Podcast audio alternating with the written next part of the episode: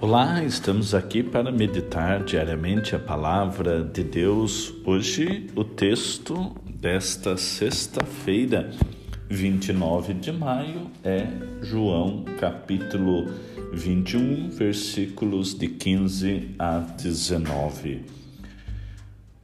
Jesus manifestou seus discípulos e, depois de comerem, perguntou a Simão Pedro Simão, filho de João, tu me amas mais do que estes?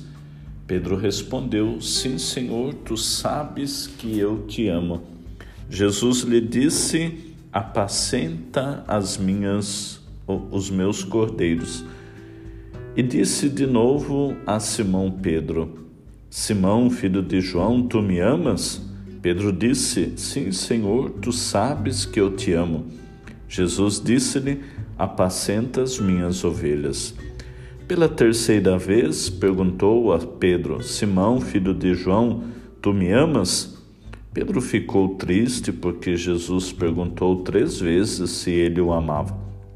Respondeu: Senhor, tu sabes tudo, tu sabes que eu te amo.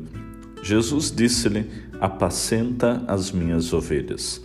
Em verdade, em verdade te digo, quando eras jovem, tu te cingias e ia para onde querias. Quando fores velho, estenderás as mãos e outro te cingirá e te levará para onde não queres ir. Jesus disse isso significando com que morte Pedro iria glorificar a Deus. E acrescentou: Segue-me, palavra da salvação Glória a vós, Senhor. Caros amigos, irmãos e irmãs, nós temos no Evangelho o diálogo do ressuscitado com Pedro.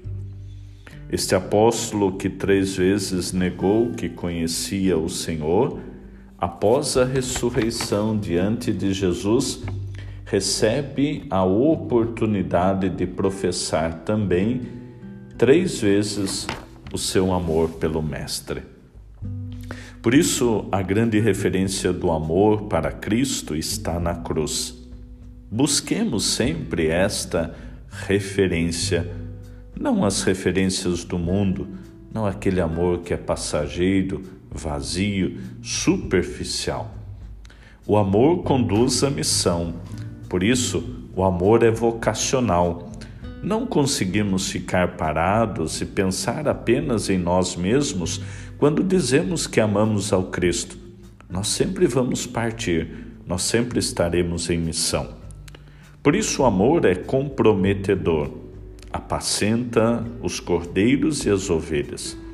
Não escolhemos a quem apacentar ou devemos escolher a quem amar, mas aprendemos a cuidar daqueles aos quais o Senhor nos apresenta.